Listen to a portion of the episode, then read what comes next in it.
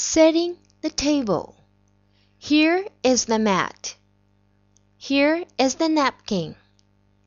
Here is the plate. Here is the knife.